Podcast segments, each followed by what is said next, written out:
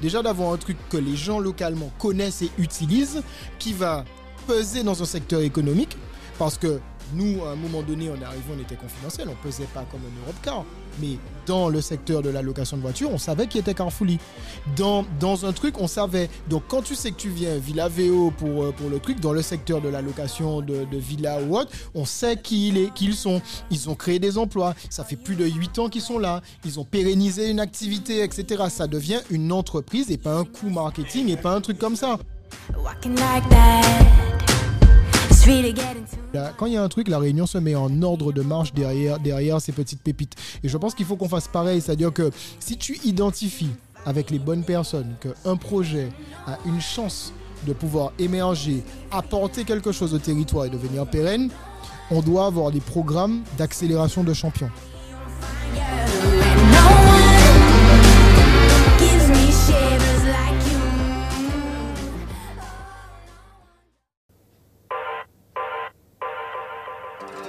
Et si on créait le futur ensemble? Avec On réinvente le monde, on vous propose de venir participer aux prochains changements et de découvrir les solutions et les héros de demain.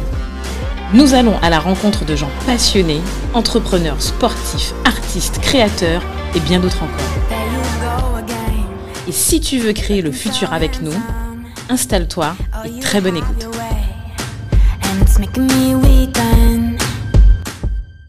Bienvenue dans Révente le Monde Salut Cédric. pour un nouvel épisode. Aujourd'hui, on a la belle surprise de recevoir avec nous Alors, Johan. Johan Saint-Louis. Salut Alors, Johan. On, on- Salut. on- on- on ré- on rappelle, c'était l'épisode numéro combien?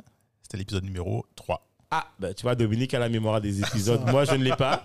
Ça, euh, je, je pense que Johan même ne sait même pas quel numéro d'épisode. Tu vois Je sais que c'était parmi les premiers, Voilà. plaisir, donc euh, voilà.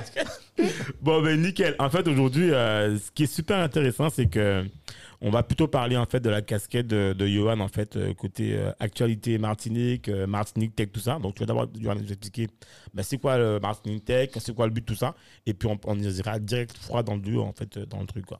Ok, bah, écoute, Martinique Tech déjà, c'est une association que j'ai eu le plaisir de, de co-créer en fait en, en 2012 quand j'ai débarqué en Martinique, puisque à la base, euh, on a débarqué en Martinique, on était porteur de- du projet Carfolie. Ouais. On sortait de Paris, on avait l'habitude, euh, Satiam, euh, d'autres potes et nous, de pouvoir écumer un petit peu. euh, bah, Et les événements, bah oui, hein. Ah oui. tous les événements à Paris, nous t'es juste embarrassé parce qu'à chaque fois tu avais tellement d'événements dans une soirée que tu savais pas où aller. Allez, Et c'est vrai fait. que quand on est arrivé en Martinique, on s'est dit bon, il y a des trucs, mais c'est pas des choses en fait qui correspondaient vraiment à ce qu'on voulait. C'est qu'il y avait des, des hackathons, il y avait des trucs un peu très euh, IT, infrastructure, etc.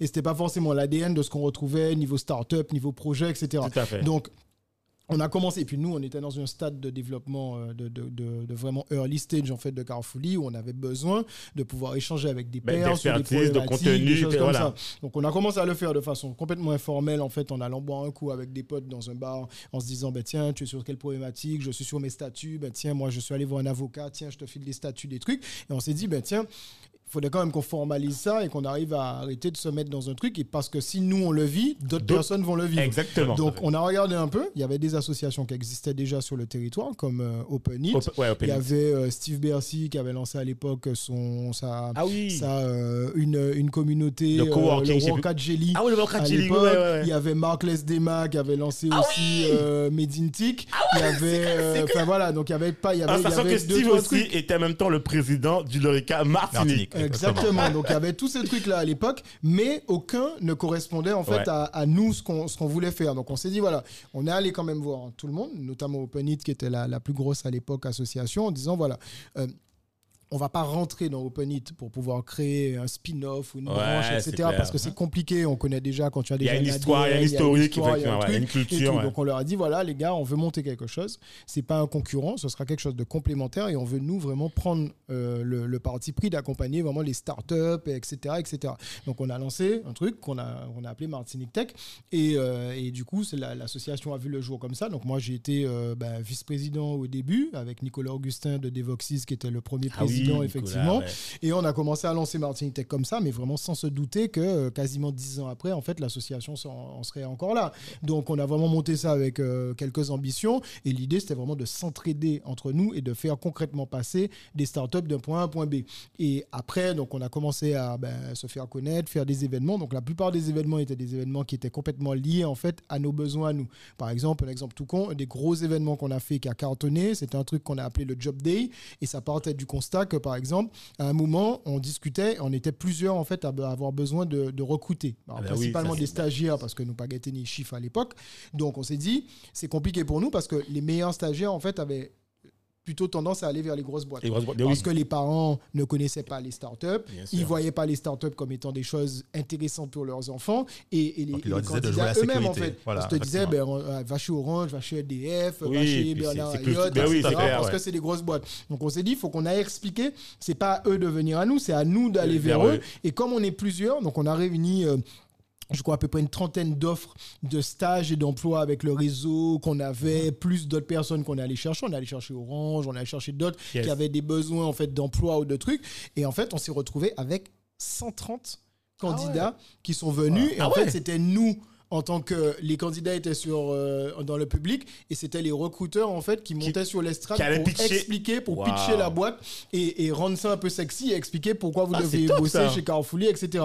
Mais tu vois, c'est des trucs qu'on a montés au début. Enfin, on n'avait aucune idée. On a fait ça dans un bar qui était tenu par des potes à nous, etc. Non, mais etc. Mais c'était vraiment ça. un truc en mode euh, bootstrap, quoi. Mais ça correspondait à chaque fois à ça. On avait des événements. C'était euh, un truc où le midi, on se réunissait entre nous et en fait, on traitait la problématique d'un membre. Donc, on disait, par exemple, je sais pas moi, toi, tu as besoin de faire ta stratégie euh, marketing. T'es pas bon en marketing, t'es bon en dev. Viens et on se mettait à 10 autour de la table et chaque personne donnait des inputs pour l'aider en fait à Super. bâtir une stratégie marketing ou un truc comme ça. Donc ça a commencé comme ça.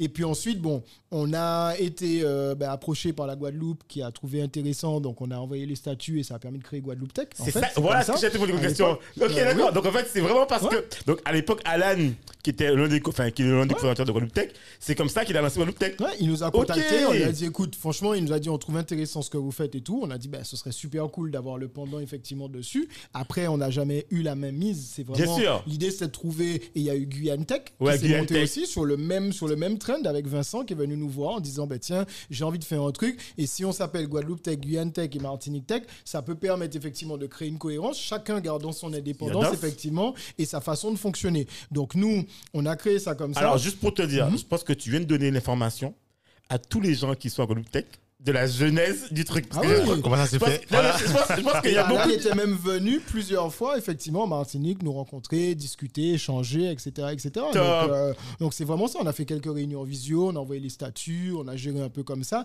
Et après, ils ont, ils ont vraiment pris leur, leur truc, ils ont décidé, ils ont fait, ils sont lancés, fait quoi. leur truc. Ok. Sachant qu'effectivement, on, a- on avait des, des directions qui étaient un peu euh, opposées à certains moments. Euh, mais mais, mais c'était, le but n'est pas de garder le contrôle. L'idée, c'était vraiment d'être dans la même logique que dans Bien laquelle sûr. on était dans voir s'il y a une dire synergie qui se crée. euh, Exactement. Si on a, on a des statuts, on a déjà rédigé, on a un truc, prenez et après regardez comment vous le faites. C'était un peu un truc en mode open source en fait, si tu veux. Donc on a, on est parti comme ça. Donc effectivement, euh, Martinique Tech, on s'est beaucoup cherché au début, donc c'était vraiment un truc associatif. Il n'y avait pas forcément de budget, on mettait pas forcément de fonds parce que ben, les gens qui étaient dedans n'avaient pas. Après, on a essayé d'aller chercher des sponsors, donc on a eu des gens comme Orange qui nous ont suivis dès Oui, le début, oui. qui ont mis des petits tickets, etc. Mais bon, c'était compliqué. Et puis tu sais, un jour, euh, on nous a posé une question à politique en disant, ben, qu'est-ce qu'il faut en fait? On devait travailler sur qu'est-ce qu'il faudrait en fait pour pouvoir euh, faire exploser en fait et développer vraiment le secteur du digital en Martinique. En tout cas, c'était sur la Martinique. Et en fait, on a pris plusieurs heures à discuter. On s'est dit, bah, pour nous, en tout cas, le seul truc qui peut fonctionner, c'est la preuve par l'exemple. Et c'est pour ça que très rapidement, en fait, on a inscrit dans les statuts de Martinique Tech que la mission, c'est de développer des succès digitaux en Martinique. Parce que, et, même, et même plus largement dans, aux Antilles-Guyane, parce que pour moi, c'est en bouclant la boucle. Quand tu auras aujourd'hui, euh, on se dit, ah oui, mais les politiques, euh, ils s'intéressent pas au digital. Ah, mais un tel ne s'intéresse pas au digital. Mais quelque part, on peut pas leur en vouloir. Quand tu es politique, qu'est-ce que tu cherches? C'est à pérenniser ton, ton élection et c'est avoir un électorat. Si demain, tu as un secteur économique qui ne pèse pas grand-chose et qui n'a pas d'emploi, c'est compliqué d'intéresser un politique parce que même s'il est intéressé par le secteur et par le potentiel du secteur, quand les gars du BTP vont venir lui dire oh, il y a un truc sur le BTP qui va pas, quand la banane va venir le voir, quand la canne va venir le voir, quand un tel va venir Tout le voir, il va juste voir que, un, ça pèse plus économiquement, deux, il y a plus d'emplois. Donc mécaniquement, le mec va mettre plus d'attention sur des secteurs qui pèsent que sur des secteurs qui sont en devenir. Et effectivement, c'est pour ça, tu vois, qu'aujourd'hui, on essaye vraiment de restructurer. Donc, on a perdu énormément de temps. On a beaucoup travaillé avec les politiques. On a été beaucoup invités à la CTM, à la préfecture. Oui, tout à ce la qui est petit four, etc., représentation, machin, ouais. venir discuter de comment on va déployer la fibre et tout. Et à un moment donné, j'ai juste dit stop. En fait, c'est pas mon, c'est pas mon ADN. C'est pas pour ça que j'ai voulu faire Martinique Tech. Je n'ai aucune légitimité à aller m'occuper du déploiement de la fibre. D'ailleurs, ça m'intéresse pas. Moi, ce qui m'intéresse, c'est les besoins des membres et comment je fais passer les entreprises d'un point A à un point B. Yes. Donc, on s'est beaucoup recentré après sur qu'est-ce qu'on peut faire pour les membres, quels événements on peut créer avec les membres, etc. etc. Donc, on a beaucoup donné. Moi, j'ai beaucoup donné euh, en tant que président. Je suis resté 7 ans en présidence, Ah ouais. vice-présidence, De, etc. de quoi de 2010 à dans Ouais, 2011. j'ai été, vice-président, président, vice-président, président, président pendant plusieurs années. Et ensuite, quoi. à un moment, je me suis dit, voilà, maintenant, il faut, il faut passer la main parce Tout que j'ai voulu passer la main plusieurs fois, mais pour mon pas TV, il a dit, non, non, mais c'est bien, garde la présidence et puis on va prendre le truc. Ouais. Donc, du coup, j'ai Emmanuel qui est arrivé, qui m'a beaucoup épaulé parce qu'il avait un, un- un rôle de secrétaire de l'association pendant un moment. Emmanuel, euh, répète- Emmanuel Joseph, Yes. qui aujourd'hui est mon associé, qui est aujourd'hui le nouveau président de Martinique Tech et qui a aidé effectivement à restructurer aussi l'association. Donc maintenant, c'est bien parce que à un moment donné, on avait plein de membres, beaucoup, beaucoup, beaucoup de membres. Ouais. On est monté jusqu'à 90 membres, mais euh, c'est quand les cotisations étaient basses. Donc les baillets, bah, BFK sauté, tout le monde là, etc. exactement. Maintenant, on dit, OK, pour avoir les moyens de nos ambitions, il faut qu'on ait des moyens. Donc aujourd'hui, on a élevé le ticket d'entrée, effectivement, en termes d'investissement. On a une quarantaine de membres. De tous bords, on n'a pas que des startups, on a des entreprises, on Mais a des, des membres des actifs. associations et C'est tout. des membres qui Ce sont des membres. Alors, dans une association, en fait, il y a toujours, c'est toujours un peu les 80-20. En fait. Oui, toujours d'accord. 20% des gens qui font tourner l'assaut. euh, voilà, parce que exactement. ben, il y a beaucoup de gens qui consomment et beaucoup de mais, mais quelque part c'est partout dans toutes les associations en fait hein. donc oui ils sont impliqués sur certaines choses parce que là par exemple euh, on parlait du manifeste tout à l'heure quand Yes. on fait des événements on essaye de faire des événements pour et avec la communauté Mhm. mais c'est sûr que il y a des membres actifs qui donnent un peu plus. Et c'est pour ça d'ailleurs qu'on a commencé à structurer l'association, aller chercher des financements et tout, et qu'on a recruté donc une, une fille qui est partie de la FEDOM, qui s'appelle Ismaili, qui aujourd'hui est coordinatrice de l'association et qui est salariée à plein temps de l'association et qui peut justement mettre des choses en place, par faire des trucs et nous permettre de développer des partenariats pérennes. Par exemple, il y a des partenariats en cours de négociation avec des banques euh, dont, dont on parlera après. Il y a des partenariats en cours avec même d'autres d'autres personnes parce que notre objectif, c'est qu'est-ce qu'on peut faire pour faire passer nos boîtes d'un point A à un point B. Donc c'est c'est voilà. Par exemple, là, on discute avec une banque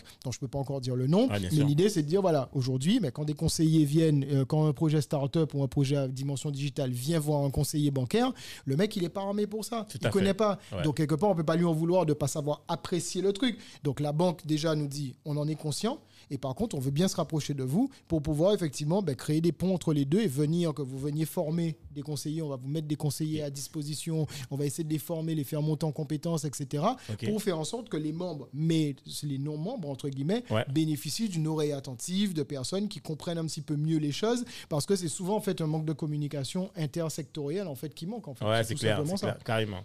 Et euh, moi, je fais, franchement, je suis super content en fait, d'avoir parce qu'en fait, j'ai tellement de questions euh, par rapport euh, à l'écosystème tech en Martinique. Ton point de vue là-dessus, ta position de, Maglo- de Martinique Tech. Aujourd'hui, en fait, comment tu as vu, en fait, comment tu qualifies en fait l'écosystème? Quand tu es arrivé il y a de ça ben, peut-être 10 ans maintenant, je sais pas, voilà. En fait, est-ce que pour toi en fait, il y a quelque chose qui a avancé, l'évolution? Parce qu'en fait, sans, sans, sans, sans trahir en fait la conversation, j'ai eu en fait Jérôme Dill Mhm. ben, que tu connais d'ailleurs. C'est l'associé. Voilà, et, et, et du coup, en fait, euh, on, on- se reparlait en gros de quand on est arrivé et jusqu'à aujourd'hui, tu vois, et j'ai envie d'avoir en fait ton, ton retour par rapport à ça. Toi, tu en penses quoi? On en a à quel point aujourd'hui? Quand tu vois les écosystèmes aussi matures comme Paris, comme enfin, New York, enfin, bref, là, c'est, des- tu vois, euh, voilà quoi, c'est quoi ton, ton, ton retour là-dessus? Ben, euh, je trouve aujourd'hui que l'écosystème, euh, alors, je veux dire c'est avec des pincettes, mais euh, Non, mais alors, ça, ça appauvrit, comme ça appauvrit un peu. Ok, Euh, J'explique pourquoi. Nous, quand on est arrivé, euh, on, on avait une bonne culture startup. C'est-à-dire que quand on était à Paris, on avait une bonne culture startup. On mangeait startup, on allait, on Ouais. connaissait la Ouais. culture digitale, le truc, on s'intéressait Ouais. aujourd'hui. Moi, j'a- j'a- j'accompagne encore et je reçois beaucoup de porteurs de projets, etc. Et aujourd'hui, en fait, je pense que on a quand même beaucoup défriché. Donc, c'est devenu très accessible. Et je pense en fait que les nouveaux entrepreneurs, euh, en fait, on voit de la lumière, on pense que c'est facile. Maintenant, il y a la BPI, il y a tel truc, il y a, des choses qui n'existaient pas à et tout. fait. Et en fait, il y a, il y a aussi les réseaux sociaux qui sont beaucoup plus présents et qui permettent aux gens d'avoir beaucoup de visibilité très rapidement. Non. Et ça, c'est et ça c'est c'est une chose qui est pas forcément bonne. Et comme on a accès des fois à des subventions, à des prix, à des subventions, des trucs comme ça, j'ai souvent tendance à dire aussi, quand on a de l'argent, ça rend con. Parce que tu bootstrap moins, tu te poses moins la question, les fondations sont moins solides sur c'est quoi ta problématique, les bases en fait de, de- du business model Canva, de la méthode Lean Startup, des, des choses en fait qu'on reprend aujourd'hui quand Tout on fait, fait. de l'accompagnement avec eux ouais. on s'aperçoit que voilà, on parle beaucoup de, de dropshipping, de ceci, de cela, de comment faire de l'argent facile en fait. Et c'est vraiment quelque chose que j'essaye vraiment d'inculquer en fait à ceux que j'ai la chance ou en tout cas l'occasion de pouvoir côtoyer en disant ok, mais tu peux pas. Moi, je rencontre beaucoup de, de jeunes qui disent ouais bon, je vais monter une boîte, mais en même temps j'ai envie de voyager, mais j'ai envie de faire tel truc, etc., etc. Oh, mais bon, frère, Mais tu montes une boîte. fait, fondamentalement, voilà. si je traduis bien, vous aviez faim, vous. Oui, Vous voilà, aviez mais- faim. Et c'est ça, le- c'est ça, le- ça. c'est ça le- la, la- la problématique, je dirais, avec le- le- cette nouvelle génération d'entrepreneurs. C'est que quand, effectivement, tu as la, la cuillère euh, déjà dans- d'argent dans la bouche, c'est plutôt difficile de voir les, les, les difficultés. Tu n'en as plus. Tu n'en as plus fondamentalement on des veut automatiser peu- beaucoup plus rapidement, on veut automatiser vite, on veut trouver des choses. En fait, on va à la facilité très vite.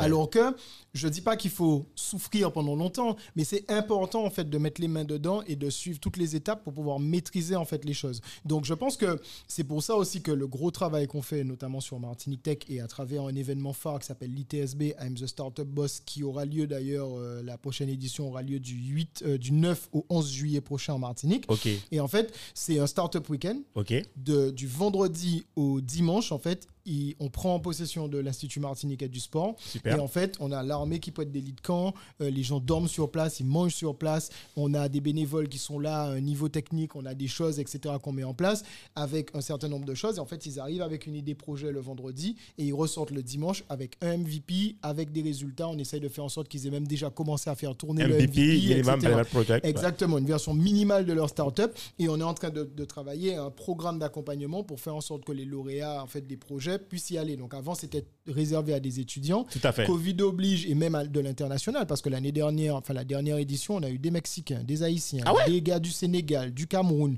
de métropole. On a eu au moins, il y avait au moins 10 Mexicains qui sont venus. Il y a eu des gens en Haïti dont les parents ont économisé pendant au moins 4 à 5 mois parce qu'il n'y a pas ce genre de profil de, de, de startup là-bas pour venir. On a eu des problématiques de visa, de trucs et on a eu beaucoup plus sur l'ensemble des candidatures.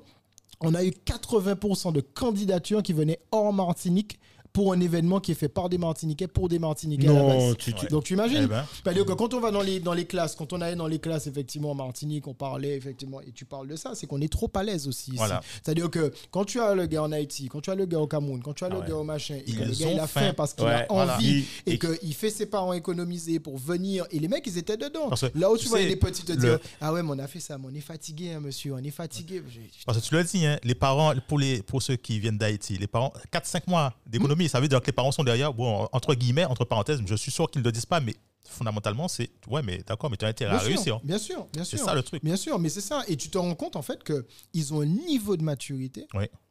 Qui est beaucoup plus important que celui des, des- des jeunes qu'on a ici. Et effectivement, alors on, ne met pas tout le monde dans Bien le même sûr, panier parce que sûr. tu en as. Mais je pense que c'est vraiment un travail, une mission aussi qu'on s'est donné, c'est d'acculturer et de pousser en fait, de donner une culture entrepreneuriale et digitale. C'est d'ailleurs pour ça qu'on a voulu faire cet événement-là, majoritairement dédié aux jeunes, parce qu'on s'est dit que c'est les forces vives en fait de demain. Oui. Donc si on les forme eux et on leur donne ce mindset, donc sur une promo de l'ITSB, c'est peut-être pas tout le monde, mais quand même ils, ils perçoivent tous qu'il y a eu un avant et un après. Quand ils ont appris à le faire, le but c'est pas de sortir des projets viables de de ça, c'est de dire que si demain tu es étudiant et que tu as vécu ce startup week-end et que tu as appris la méthode, si demain tu rentres dans une entreprise ou si demain tu veux monter une boîte, tu as déjà la méthode et ça te permettra de ne pas faire de conneries, de faire moins d'erreurs, d'éviter des trucs et d'être beaucoup plus performant dans ce que tu vas monter. Et c'est ça en fait qu'on cherche, c'est vraiment de distiller, de planter une petite graine qui Oui. peut-être va germer dans quelques temps et qui va lui permettre d'aller parler à ses potes, etc. etc. Mais c'est vrai qu'on est souvent un peu. On a, d'ailleurs, Martinique Tech, on a voulu tout de suite le rendre gratuit aux demandeurs d'emploi en termes de cotisation, gratuit Ouais, aux c'est- J'ai enseigné pendant au moins 4-5 ans dans des écoles de commerce en Martinique, dans des universités et tout. Chaque fois, je dis à mes étudiants, venez à des événements, venez à des trucs. Ouais, Sur c'est une promo de peut-être 40 personnes ou 30 personnes, tu en as peut-être deux ou trois qui viennent à des qui- événements. ouais, Et je me dis juste, c'est dommage parce que on fait des choses et après on va te dire ah mais je connais pas de monde etc. Tu as la chance de côtoyer des chefs d'entreprise, tu as la chance de mettre des trucs en place, tu as la chance de là on a un événement qui s'appelle le Pita Pitch. Sur Ouais, Pitch. Ben, le Pita Pitch c'est quoi? C'est venir pitcher. C'est tu as une idée, on met tous les, merc- tous les derniers mercredis du mois, tu peux venir t'inscrire et tu viens pitcher et il y a des membres dans un jury, dont moi qui suis permanent dans le jury. Et en fait, on d'ailleurs, l'un des pita pitch qu'on a fait, puisque Alice Zaguri de The Family Ah oui, ouais, est ouais. en Martinique Nick, depuis, euh, depuis plusieurs mois, et, Oui. et également Mélanie, la CEO de Gold Up, qui est aussi en Martinique. Mais on a fait un pita pitch spécial femme pour, euh, Ouais, pour le vu mois- ça, au mois de mai. Ben, C'était toutes les deux dans le jury, etc. Donc tu as quand même accès Et donc, il y avait du dans monde des là trucs qui à des gens qui, qui pèsent Ah oui, au qui- niveau ah ouais. national. Et on a dû avoir peut-être, en faisant toute la com, etc. et tout, peut-être trois projets. Non. Et je me dis, normalement, on est censé en avoir Trois 10, 15, Mais 20. c'est clair. Et, et là, on a voulu faire donc, un, un truc qui s'appelle le final pitch. Donc, le, Une le compétition. 30 D'accord. en fait, le 30, on a pris les six meilleurs projets qui ont pitché dans l'année et en fait, on fait un, un truc en fait où il y aura donc dans Un le jury par en fait. exemple, exactement. Et dans le jury, donc il y aura moi, il y aura le maire de Fort-de-France qui Ah sera ouais, là, on aura d'autres, on aura des partenaires, etc. Et l'idée étant de pouvoir mettre ça en place avec une présentation, Mettre un en lumière, show, en fait, c'est- voilà, et mais tout. oui. Et, et pousser un peu le vice en ayant même des prix. Donc avec la banque en question, on est en train de travailler à donner un prix, Prix. une dotation en disant tu veux ouvrir un compte bancaire, ben on va t'accompagner, Accompagner. la banque va te mettre on va t'ouvrir, on va te mettre un conseiller dédié, etc., etc. AI Consulting, que je représente, va donner des heures gratuites d'accompagnement à ce projet-là, etc. L'idée, c'est d'essayer de rendre un peu le truc sexy pour se dire, ben, peut-être que si d'autres voient qu'il y a des dotations, qu'il y a un final pitch à la fin, qu'il y a des prix, il y a des trucs, ça va peut-être donner envie à d'autres, en fait, de sortir du bois. Parce que des porteurs de projets, il y en a plein, mais qui viennent se tester comme ça et qui viennent vraiment euh, apprendre et tout, il n'y en a pas beaucoup. Mais c'est quoi le, fondamentalement le frein là, qui les empêche de. Je pense que c'est on n'a pas la culture. la- On n'a pas la culture, je pense qu'on est dans la culture encore. On a beau dire, hein, quand on te dit parle de ton projet, parle de ton projet, Ah, on, est a au peur qu'on vole l'idée, machin. on Alors que j'ai toujours dit ça, je leur dis, mais si quelqu'un arrive à te voler ton projet, c'est qu'on sont couillon ou qu'on Ouais. mal fait. Parce que fondamentalement, tu peux pas. Déjà, tu n'es, tu n'es jamais le seul. On est, on est plusieurs milliards dans le monde. Tu crois que c'est toi qui. unique. grands- l'idée à l'instant T, Bon, voilà. J'ai- c'est tel truc. Je fais ça. Et surtout, ceux qui sont les plus frileux sur ce genre de truc, c'est ceux qui ont les projets les plus bateaux. Ouais, Donc ouais. c'est là où encore tu vois le truc et je leur dis mais même même imaginons que quelqu'un dans le jury t'entende, tu as bossé sur ton projet depuis potentiellement plusieurs mois, tu le travailles, si tu portes le projet, c'est que tu es quand même censé être amoureux de ton problème, du problème auquel tu réponds, tu es censé avoir une légitimité pour garder le truc. Donc tu vas me dire que en deux minutes, un gars qui est dans la salle va comprendre ton projet et le va- réussit à te passer devant, mais c'est Voilà. pas bon. Il va faire exactement comme le tu voulais, comme tu pensais le projet. Mais oui, c'est n'importe surtout quoi. le voilà. gars t'a rendu service. Mais une entreprise, c'est une équipe, c'est une exécution, c'est un projet, c'est pas qu'une idée. Mais bien sûr. Donc en fait, avec tout ça, et même il y a aussi euh, tout, tout ce qui est derrière le mindset et la manière dont tu vas le faire. Donc tu pourras jamais exécuter de la manière qu'on va le faire. Bien sûr. Donc en fait, euh, de C'est ça, ça. euh, Donc je pense que ça, ça joue pour beaucoup en fait dans le fait que les gens n'ont pas cette culture. Et puis après, il faut se dire aussi qu'on a beau faire toute la communication qu'on veut, on peut pas non plus, en tant qu'association, mettre des 4 par 3, faire des trucs et tout. Donc c'est aussi la capacité que les porteurs de projets ont à aller chercher l'information, se renseigner sur ce qu'il y a, etc. Et on a l'impression qu'il faut leur donner l'information. C'est-à-dire qu'ils vont pas forcément tous chercher, ils vont pas regarder, ils vont tous être euh, effectivement, Alice euh, de, de The Family me Oui. disait ça, elle me dit qu'elle rencontre beaucoup de porteurs de projets qui connaissent exactement les trucs de The Family, etc. Donc ils vont les connaître, ils vont regarder de temps en temps où ils connaissent parce qu'on a fait le truc, Ouais. mais ils vont pas se renseigner sur qu'est-ce qui se fait en local, pourquoi, etc. Peut-être aussi parce que ils ne considèrent peut-être pas tous que ceux qui sont en local sont en capacité de pouvoir leur apporter un niveau de, de, de, de, de conseil ou autre aussi important que les autres. Donc c'est aussi ce qu'on On a toujours ça, ce problème de légitimité en fait. De... Aussi, et c'est Voilà. d'ailleurs, on, on en revient encore au même truc, c'est que moi aujourd'hui, euh, je, je, certaines personnes viennent me voir parce qu'ils estiment que par rapport à Carofouli ou même Jérôme, euh, Oui. c'est pareil, etc., on a cette légitimité, mais il y en a d'autres qui s'y connaissent, il y en a d'autres qui, qui connaissent des choses. Il faut pas voir, il y a plein de gens qui sont ici, qui ont fait des choses extraordinaires effectivement à côté, dont on ne parle pas, et c'est pas parce qu'ils sont à côté de vous, euh, euh, accès accessible et un peu confidentiel dans ce qu'ils font, que ce sont pas des gens qui peuvent effectivement vous donner des choses. Donc c'est aussi ça, c'est aussi la transmission, c'est aussi mettre en avant que oui, tu connais pas un tel, eh bien oui, on parlait de Manu tout à l'heure, d'Emmanuel Joseph, Ouais. mais de dire, voilà, Emmanuel a géré des programmes sur Airbus en étant coordonnant des équipes entre la Chine, l'Allemagne, le machin, etc., etc. Donc c'est pas, c'est des gens qui ont occupé des postes qui sont là et puis on va te dire, ah oui, mais bon, euh, voilà, il est là et on dévalorise en fait ce qu'on a. Et, et c'est pas bon, mais c'est aussi parce que ce sont des gens qui sont méconnus Oui, et, et des podcasts comme celui-ci, et on en a parlé la dernière fois, c'est nécessaire parce que ça permet de mettre des gens en lumière, non pas pour fanfaronner, se dire moi j'ai, moi j'ai fait, mais au moins inspirer d'autres personnes et se dire on n'a pas besoin d'aller chercher très loin pour trouver On des sources d'inspiration euh, et ouais, des gens qui te ressemblaient, qui étaient sûrement des fois Non, dans c'est le clair. même collège que toi, Ouais, le même c'est lycée clair, que toi. c'est et, clair, et c'est voilà. clair. Alors, Mais moi, ouais, j'aurais une, j'aurais une question, justement, par, par rapport à ça. Euh, Martinique première, euh, est-ce qu'il y a un accompagnement? Est-ce que parce que moi j'aurais il y a, il y a une idée depuis Martin un Tech, mois tu veux dire? Non non Martinique première Ah, d'accord. la, la télé Ok, ok, ok. Ah, d'accord, ok, ok. Vas-y, vas-y, vas-y. La Ok, ok, non ok. non non Vas-y. Ils sont déjà là Non, je ils sais. sont- Non, non, mais c'est poser la question. sont- non non non mais ils sont Faut gars- faut gars dit. non pas première la télé la télé les gars Bon, Martinique enfin la radio là aussi le- voilà même, bagaille La première, la première. ils première. sont- Ouais, ils sont maintenant, ouais. La première. Euh, fondamentalement, quel est leur, quel est leur euh, je dirais pas leur poids, mais quel est leur, euh, leur, leur action, leur, leur, leur jeu dans, dans, dans ça? Non, je dirais Est-ce que, ça, que ça sert pas aussi Est-ce que ça, ça, ça, ça pourrait pas avoir un poids pour, euh, pour, faire, pour débloquer justement les, les, les, les esprits de, de Oui, ceux qui oui, je le- pense, que, je pense que de toute façon, euh, tous- tous les médias aujourd'hui euh, qui pourraient nous permettre d'avoir une audience particulière et de pouvoir effectivement avoir une visibilité particulière seraient bons à prendre. Maintenant, on n'a pas d'action, je dirais, euh, spécifique avec euh, Martinique la Ouais. Première ou avec RCI ou autre, mais ce sont des gens qui euh, sont toujours à l'écoute. Par contre, tu vois, par exemple, on fait l'ITSB, on a tous ces médias-là qui vont venir. Par exemple, preuve en est que hier encore, Ismaili, qui est la, la, la coordinatrice de Martinique Tech, était l'invitée du journal de 13h de, de, de RCI Martinique. Parce qu'on a des bons contacts avec RCI Martinique, on a des bons contacts avec certains journalistes. Ils, ce sont des gens qui suivent. Quand il y a un truc sur le numérique, c'est souvent moi ou Emmanuel qu'on appelle, etc., pour avoir notre sûr.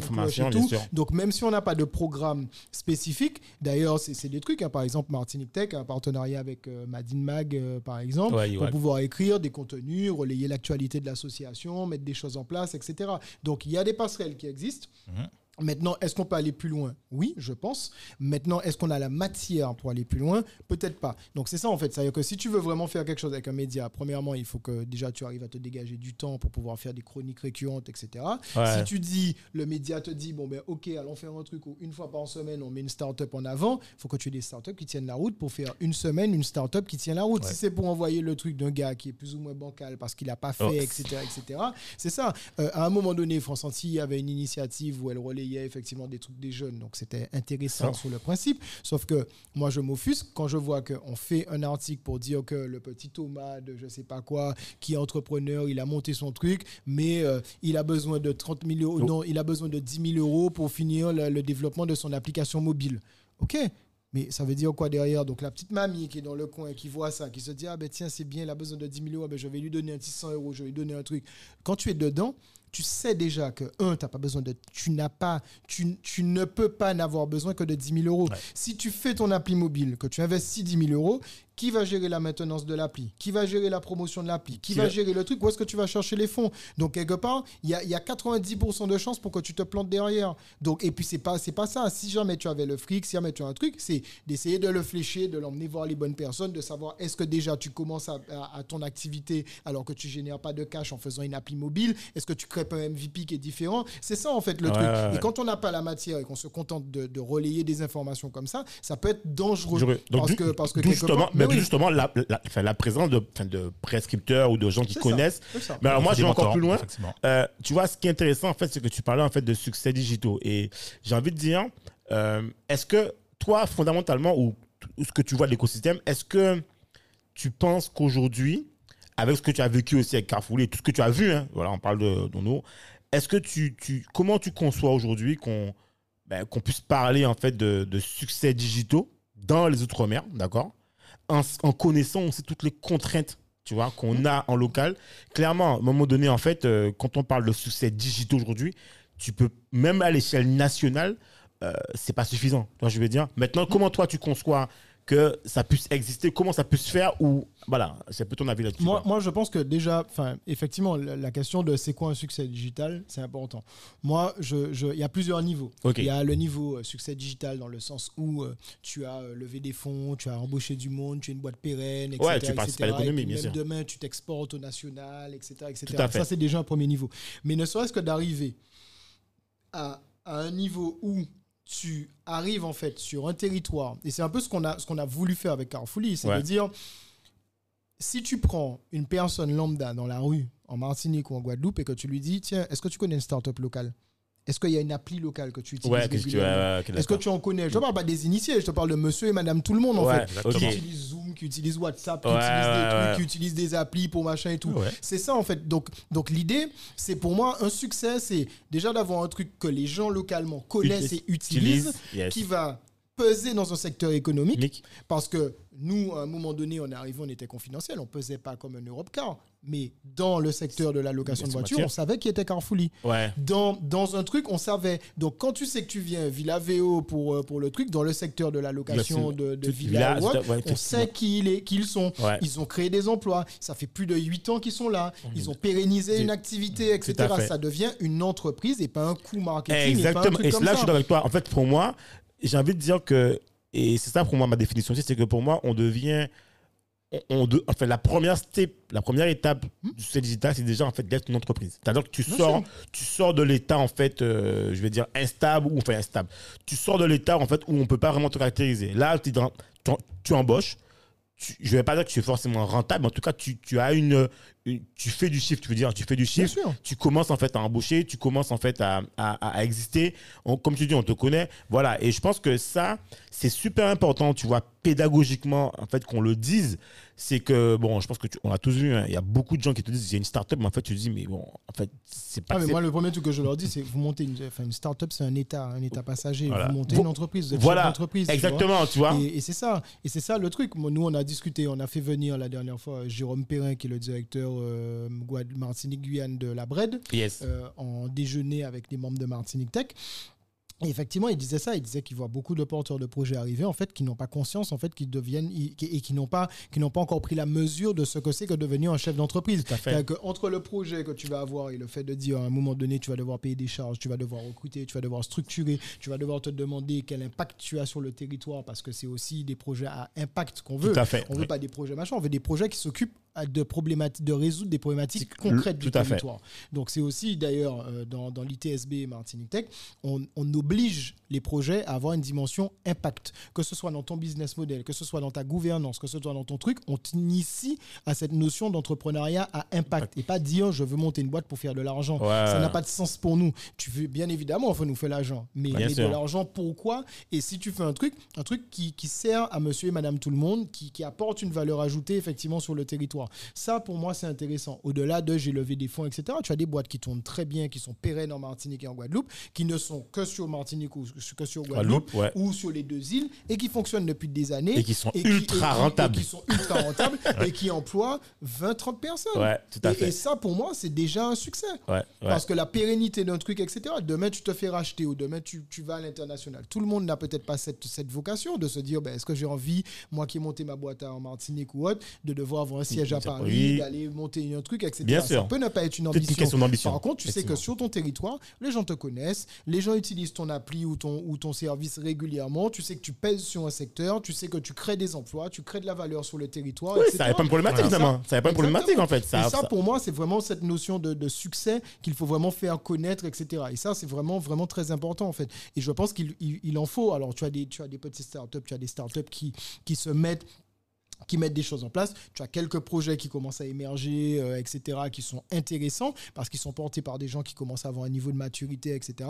Tu as beaucoup de personnes aujourd'hui qui se lancent dans l'entrepreneuriat, mais qui sont un peu plus matures, des anciens salariés qui fait. ont des expertises Yes. très fortes, qui commencent, alors qui viennent, eux, maintenant, se rapprocher d'associations comme Martinique ou d'autres personnes parce qu'ils ont une maturité qui fait que c'est différent. Ils vont venir, ils vont te dire, OK, en plus, surtout que des fois, ils partent avec un petit pécule, donc ils arrivent avec Tout une petite fait. capacité d'investissement et tout. Par contre, ça, c'est intéressant. Et on a beaucoup de personnes de la diaspora qui commencent aussi à rentrer et qui ont envie d'entreprendre, tu vois. Donc là aussi, c'est intéressant, je, je pense, et on commence à avoir les, les choses. Et nous, toi, tu parlais de comment on peut accompagner ça. Moi, je pense que il commence à y avoir les briques euh, de ça, mais je pense que vraiment dans nos territoires, euh, et c'est un peu ce qu'on, ce qu'on, moi ce que, je, ce que je préconise aux politiques, c'est que si tu veux bâtir des champions, si tu veux ouvrir la voie, effectivement, la- quand il y a un truc, la Réunion se met en ordre de marche Ah ouais. derrière, Ah. ces petites pépites.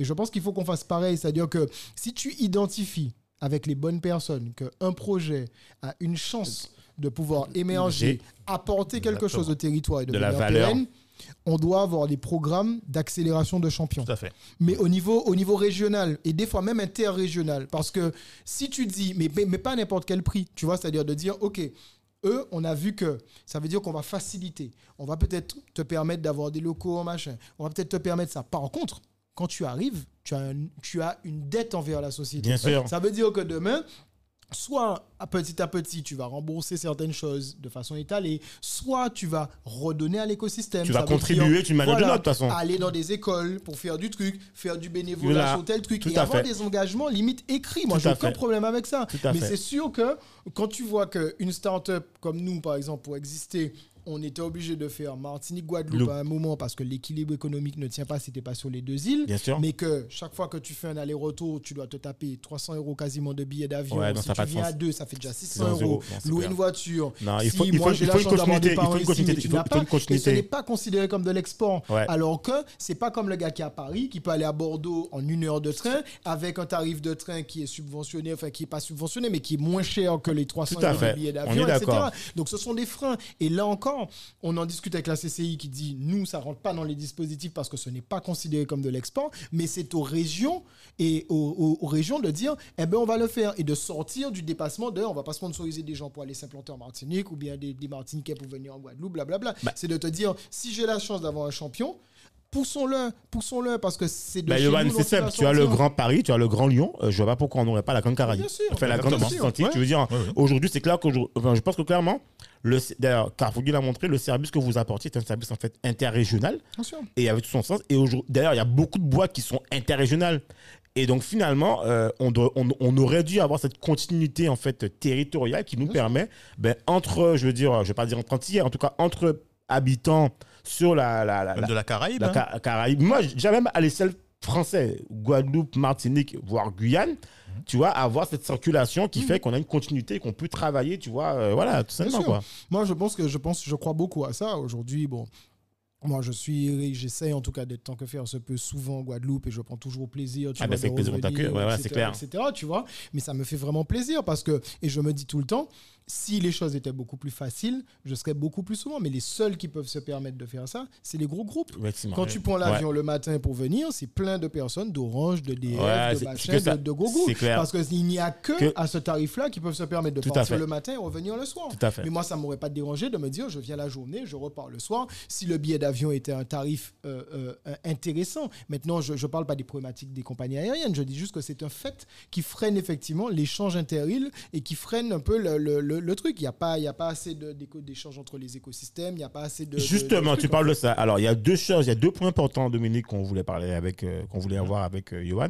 Premier point, c'est on voulait aussi voir. euh, on a vu en fait récemment en fait euh, un rapprochement en fait pour aller décrocher le label French Tech.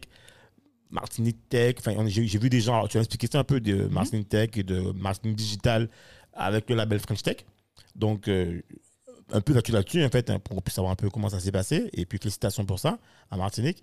Et deuxièmement, on a vu aussi ce- un fameux manifeste, tu vas nous parler de ça. Et on a une troisième grosse nouvelle, ça, ça m'intéresse vraiment. J'ai entendu parler d'un hub là qui sort là. je sais- là, ça, ça, ça m'intéresse. Ça, ça, tu nous as dit une première fois. Mais là, il y a voilà. Donc euh, voilà les trois points que je voulais voir. dedans. Alors, ben écoute, alors, euh, la French Tech, euh, moi, j'ai pas suivi, ça fait longtemps qu'on en parle. hein. Ça fait Bien très sûr, longtemps, ouais. quand j'étais président de Martinique Tech, on en parlait déjà, etc. Bon, j'ai toujours eu la position que je vais évoquer, et ça, c'est une position qui est très personnelle. Euh, pour moi, c'est un pins.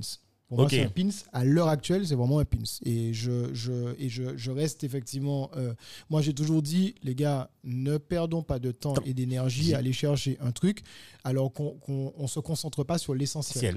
Pour moi, encore une fois, la French Tech, c'est une chose qui est faite pour accélérer Oui. et pour mettre en avant des choses qui sont déjà existantes. Si tu n'as pas sur le territoire, c'est pas le label French Tech C'est- qui va te permettre de faire éclore des pépites. Le label French Tech va te permettre de faire accélérer, des Accélérer, pépites. tout à fait. Et si tu n'as déjà pas fait le travail de créer des fondations, tu peux pas, pas- eff- effectivement, c'est bon si on va construire un cas, on peut même mettre fondation Mais j'adore- chercher antenne là, J'adore ce que tu dis. le pourquoi j'adore ce que tu dis Parce que pour moi, tu vois, par exemple, quand on a reçu Sébastien, qui est dans French Tech 120, pour moi, ça a complètement du sens. Pourquoi? Parce qu'en en fait, finalement, il, ça lui permet, lui, par exemple, d'être en relation avec des, des grosses, enfin, des grosses pépites euh, du, du web ou de la technologie, en fait, et donc d'échanger, tu vois, de bénéficier, en fait, d'un support.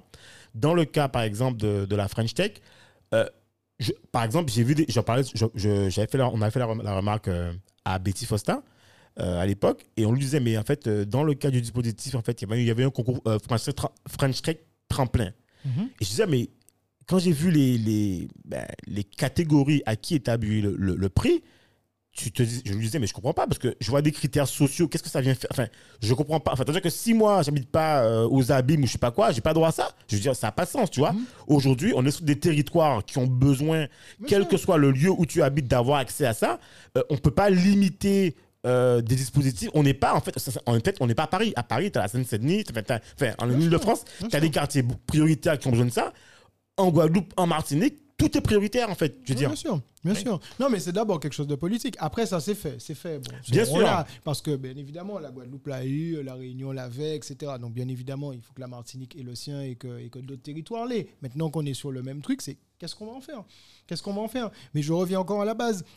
Et que c'est comme quand j'avais eu un truc, à un moment donné, euh, effectivement, j'avais pris position en disant, OK, on a signé, euh, je sais plus qui c'est qui avait signé un truc avec Station F à Paris. Ah oui. OK, les gars, Oui. c'est bien. oui, Mais oui. j'avais eu euh, un échange un peu houleux euh, à la dernière journée Outre-mer Développement sur ça, mais je continue à penser la même chose. Je dis, on vient voir des gens, on te pose des problématiques locales, on se pète le cul tout le temps à développer des trucs, on n'a pas d'oreille attentive. Les gars te disent, ouais, on n'a pas le temps, on est pressé, on n'a pas les budgets, on n'a pas le truc, etc.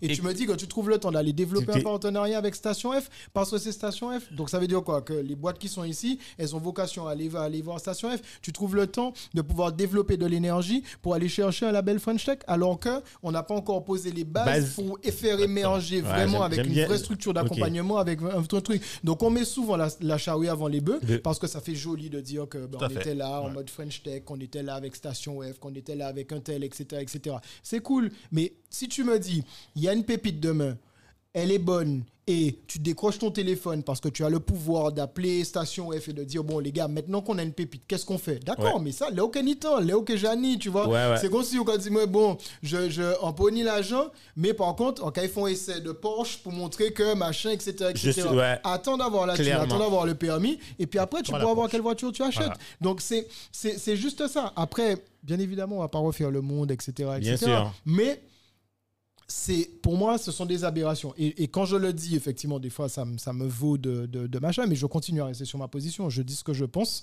je pense ne rien dire qui ne soit pas Non, cohérent bien par sûr. rapport à une façon de Mais faire je chacun- dis pas chacun- faut pas aller le chercher Bien sûr, chacun son point de vue là-dessus, Oui. il faut le partager mais- en fait. Et, et ça me permet de faire le- la passerelle. Le, le projet La Coup Digital aujourd'hui, qui est porté par, par Emmanuel notamment euh, en, en mode plus ou moins personnel Alors, si aujourd'hui. tu peux dire deux mots sur la Alors, digitale. la Coup Digital, c'est. Déjà, quand on a monté effectivement Martinique Tech à la base, dans les statuts de Martinique Tech, on a tout de suite dit il faut un lieu. Il faut un lieu dans lequel aujourd'hui on se mette ensemble, que les gens qui entendent parler d'innovation, etc. On parle ça de 2000, en 2012. Ouais, je me rappelle de ça. Ouais. On avait, on nous a montré des lieux, on a été voir. Là, c'était. On a même été avec voir- vous, euh, je me rappelle. on a fait la préfecture, on a fait la CCI, on a fait Ouais. tout le monde. Au début, pff, les gens comprenaient pas. Après, bon, il y a eu le, truc, on nous a dit, OK, il y a un endroit, effectivement, à tel endroit pour faire ça. On a commencé à aller voir du monde et tout. Finalement, euh, c'est jamais sorti de terre, on nous a baladé, etc., etc. À un moment donné, on a dit stop et Emmanuel a choisi effectivement de le mettre en place. Aujourd'hui, on a remporté effectivement un appel à projet avec le, port, le grand port de la Martinique et au terminal régional du, du- du port maritime de Fort-de-France va avoir, va voir le jour ce lieu en deux phases. Une première phase qui va sortir de terre normalement, si tout va bien, fin juillet, début août, là, Ok. donc bientôt. Et une deuxième phase, effectivement, peut-être sur début d'année, euh, milieu d'année prochaine. Alors, la, la phase 1, ça correspond à quoi en fait En fait, c'est juste, euh, on, on- ce sera en fait une première étape. Donc, euh, il y aura des bureaux de passage, il y aura des l'hébergement, effectivement. Donc, AE Consulting aura des bureaux là-bas normalement, etc. Et le but, en fait, c'est de créer un hub d'innovation avec, pour, pour de l'innovation au sens large, avec quand même une dimension, euh, par exemple, autour de l'économie bleue, puisqu'on sera autour Ouais, bien du sûr, port, bien sûr. avec euh, un truc sur le- le- l'entrepreneuriat, tout ce qui est résilience, etc., etc. Et en fait, le but, c'est de dire, on va avoir un lieu dans lequel les porteurs de projets, les entreprises, euh, les entreprises qui veulent être dans le digital ou de, de quelques secteurs Pourront se soit, regrouper. pourront venir avec des salles de- d'innovation, de, design thinking, de ce genre de choses et De tout. Fab Lab. Avec, voilà, exactement. L'idée, c'est de mélanger en fait pas mal de choses et d'avoir un lieu centralisé parce qu'on a beaucoup en fait de de- de- d'espaces de, de coworking Qui- ouais. mais qui pêchent Fait- dans l'animation. Là, c'est pas un espace de coworking, c'est un lieu dédié à l'innovation. Surtout que l'espace de coworking, c'est pas son venir. métier en plus. Oui. me dire. Là, euh, tu pourras venir travailler. Il y aura aussi une- un, un côté food court. Dans lequel on veut, par exemple, faire venir ben, des jeunes entrepreneurs qui font des trucs en street food ou autre, qui vont Ouais. venir présenter. On, veut qu'il y ait une dimension culturelle dedans. On va mettre un programme d'accélération de start-up à l'intérieur. En gros, c'est un mini station F quelque part. Ben, c'est C'est- un peu ça en fait. Ouais. C'est un peu ça, sauf qu'on n'a pas cette. Là, non, ça veut- pour le moment, mais bien sûr. l'idée c'est d'avoir en fait un lieu comme ça et de le faire grossir par, par notre capacité en fait à générer des succès Et à, à entraîner d'autres personnes en fait à venir s'installer et à attirer des talents finalement. Exactement, c'est ça le but. Avec une place centrale qui est au niveau du port, avec un lieu qui est quand même sympa, etc., etc. Mais il a quand même fallu que ce soit une initiative de- d'Emmanuel au niveau personnel et que Ah ça ouais? fasse un moment qu'il aille chercher des fonds, qu'il aille convaincre effectivement du monde. Et tu te rends compte qu'aujourd'hui, où on dit que justement on va chercher les, les trucs, euh, on va aller chercher euh, de- des labels French Tech, etc., des projets comme ça, soit des projets sur lesquels on passe beaucoup de temps avec des embûches, avec des trucs, etc. Ouais. Donc c'est pas cohérent en fait dans le truc. C'est si tu vas chercher un label French Tech, encourage ces projets-là. Oui, parce et que ça avoir, fait concurrence à- avoir, du avoir en fait une synergie qui fait que tout est propulsé en Bien fait. Sûr. C'est plusieurs étages d'une fusée qui vont, qui vont permettre. Sûr. plusieurs réacteurs qu'on met. Et Plusieurs assemblages. ira beaucoup plus loin. Bien on sûr. n'a jamais, on s'est pas mis en frontal avec qui que ce soit. Bien sûr, tu as non. des trucs comme le village by CA qui vont concerner des, certaines personnes. Tout à fait. Tu auras des structures comme la coup digital qui va concerner d'autres personnes. Tu auras d'autres trucs, etc. etc. Bien sûr, les chaque- C'est jouer, en équipe. Effectivement, ben, voilà, jouer en équipe. Sûr. effectivement. Donc, euh, donc voilà. Donc aujourd'hui, c'est voilà le truc. Donc quelque part, euh, ben, si demain euh, vous parlez de ça avec euh, Emmanuel, euh, ben, il sera ravi de vous donner tous les détails. Ah, ben, les on sera ravi de le recevoir, d'ailleurs. Donc euh, je, vais lui lancer euh, Ah oui. la, la paire. Je vais lui Voilà. tendre la paire. Emmanuel, on t'attend. euh, mais voilà. on Tu es le t'attend. bienvenu. Voilà, exactement. Et puis ben, le dernier, euh, le dernier projet effectivement euh, qu'on a, c'est que euh, on a, on parlait de politique tout à l'heure. Exactement. Euh, bon, l'association Martinique Tech, c'est aussi aujourd'hui c'est une fédération d'entreprises. Donc quand on dit faire passer d'un point A à un point B, c'est qu'on est conscient aujourd'hui que politiquement, il y a quand même des barrières, il y a des choses effectivement qui sont Tout pas à fait. Et aujourd'hui, les politiques, euh, ça, ça reste compliqué. Je vous donne un exemple. J'ai j'ai fait des formations dernièrement, un truc qui s'appelle le CNFPT, euh, qui Ah oui. est un organisme Les- qui forme euh, les des- fonctionnaires. des fonctionnaires, Ouais. etc. Et j'avais les gens qui géraient principalement euh, tout ce qui était réseaux sociaux, etc., social Des- media, Ah bon? Ils- dans, Ah, ok, que je formais Ok. Et qui faisaient ça dans les, les mairies, euh, les collectivités, etc., etc. Et en fait, je leur expliquais, on parlait un peu de. Alors, juste une question. Généralement, c'est des gens en fait qu'on a qu'on recycle là-dedans ou c'est des gens qui sont recrutés Alors, pour ça? Il y avait des gens qu'on avait recyclés dedans. Ok, et il y avait des gens qui étaient plus ou moins formés à ça, Ok. mais qui sont venus au CNFPT pour continuer à se former avec moi sur comment, ben, c'est quoi, bâtir une, une stratégie digitale, une stratégie de présence sur les réseaux sociaux, comment animer, comment créer une communauté, etc. Donc, D'accord. par faire, par faire un peu leur formation autour de ça. Et effectivement, je leur dis, voilà, quand vous avez un outil qui est un outil pour, euh, pour, pour la ville, une page Facebook d'une ville, une page Facebook d'un truc, c'est pas la page Facebook d'un élu ou d'un groupe d'élus, c'est la page Facebook de la de communauté, de la population. Et votre objectif, c'est de comprendre c'est qui vos personas, c'est qui votre population. Quand tu prends une ville comme Bémao, par exemple, et que tu dis Bémao, il y a, y a beaucoup de zones d'activité, donc tu sais que tu as beaucoup de chefs d'entreprise qui ne vivent pas, pas- forcément à Bémao, tout mais à qui fait. y travaillent, etc. Tu es obligé de prendre tout ça en place Compte. et de te dire de quoi ils ont besoin comme information, comment ils fonctionnent, etc. Et de d'orienter ta ligne éditoriale et d'orienter ton plan d'action pour créer de la valeur pour ces gens-là. En sachant qu'en semaine, la population qui circule du lundi au vendredi sera pas la même population qui circule Exactement. du dimanche au. Tu vois ce que je veux dire Et, et- et quand on parle de ça, ils me disent tous, oui, non, mais vous avez raison.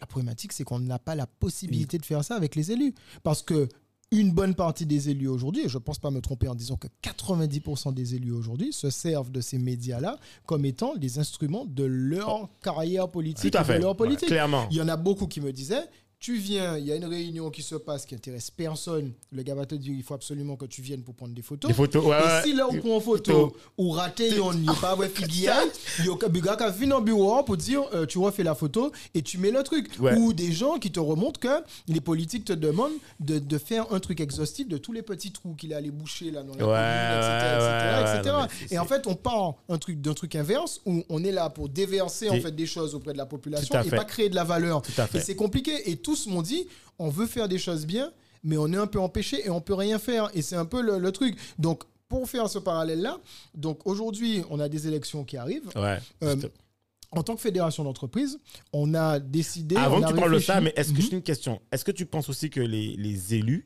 ou les, les, les, les, les- enfin, voilà, les gens qui sont dans tout ça, est-ce que tu penses aussi en fait qu'ils ont compris aussi à quoi servent les outils Ah, mais non, digitaux? pas du tout. Il y a ça aussi, tu Pas vois. du tout, pas du tout. Il n'y a pas aucune tout. pédagogie. Mais non, euh, pas du tout. Et enfin, ils, ils- ils s'y intéressent plus ou moins, mais, mais ils ont deux, trois personnes, mais c'est encore la même chose. C'est qu'ils vont regarder, alors tu en as deux, trois qui sont peut-être plus formés que d'autres, etc.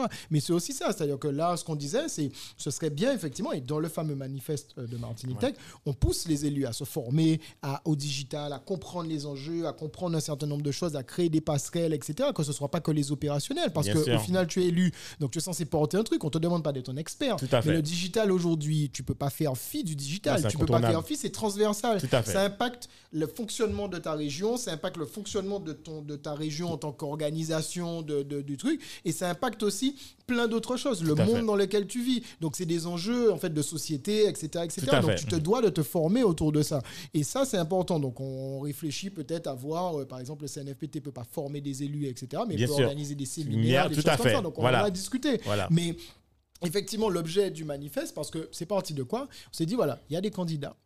Il y a 14 listes en Martinique. Tout à fait. Donc c'est quand même beaucoup. Ouais. Et il y a des candidats qui vont arriver. Et nous, en tant que fédération, on s'est dit, OK, même si on pèse pas grand-chose peut-être par rapport à d'autres trucs, Bien sûr. mais comme c'est un enjeu de société et que c'est quelque chose dont tout le monde parle aujourd'hui, le digital, ce qu'on va faire, c'est que on a appelé donc euh, Martinique Digital, OpenIT, etc., etc. Super. En disant, on va pas faire ça Martinique Tech parce qu'on ne représente pas toute la filière. à On a fait. D'autres associations. Donc on a envoyé effectivement des courriers à tout le monde en disant, les gars, voilà, on a commencé à écrire un petit manifeste qui dira de façon très humble on a discuté avec nos membres, on a envoyé aux autres associations pour dire voilà, sondez vos membres, sondez, etc. Bien et sûr. faites des propositions Si sur ce qui ne va pas sur le territoire et ce qui pourrait favoriser justement l'émergence, le bon fonctionnement du secteur du digital. Ok. Et en fait, on a créé donc ce manifeste sur la base de quelque chose d'intelligence collective en fait du secteur, donc à plusieurs Top. plumes entre guillemets. On l'a adressé à tous les candidats à la CTM en disant la filière vous parle et il y a un écrit, on va le diffuser au grand public pour que sûr. le public sache sache ce qu'on fait et ce qu'on a dit. Et on a convié tous les candidats à nous faire des propositions de savoir quel jour, à quelle heure ils veulent venir rencontrer la communauté communauté. pour pouvoir discuter. Parce que l'objectif, c'est non seulement de pouvoir discuter de, de machin, et on veut pas qu'ils viennent pour pouvoir faire en sorte qu'ils viennent nous parler de leur programme politique. politique. On n'est pas là pour, pour être machin, c'est pas un meeting politique. C'est une discussion. Donc c'est nous qui allons mener la discussion en disant voilà, voilà telle thématique, qu'est-ce que vous en pensez? Un exemple, il y a des lois qui ont été votées au niveau de l'open data. Il y a des obligations aujourd'hui qui Ouais. obligent les institutions, etc., à rendre la data Public. publique. Ouais. Aujourd'hui, 90% des trucs, tu n'as pas de data. Ouais, Voilà. ouais, effectivement. Donc, ne serait-ce que ça. Tu cherches de la data, tu te lances dans un secteur, tu as besoin de chiffres, etc. Tu veux créer des choses. Il y a plein de choses qu'on pourrait faire avec l'open data. vrai, Sauf vrai. que si déjà ça, c'est pas fait, pourquoi? Mais peut-être parce qu'ils n'ont pas compris l'enjeu de l'open data, peut-être parce qu'ils n'ont pas. Donc, l'idée, c'est de dire, voilà, peut-être que des fois, on s'est rendu compte, et quand j'étais président, des fois, on nous disait, ouais, mais vous, êtes, vous faites comme des enfants gâtés, vous plaignez, machin, etc.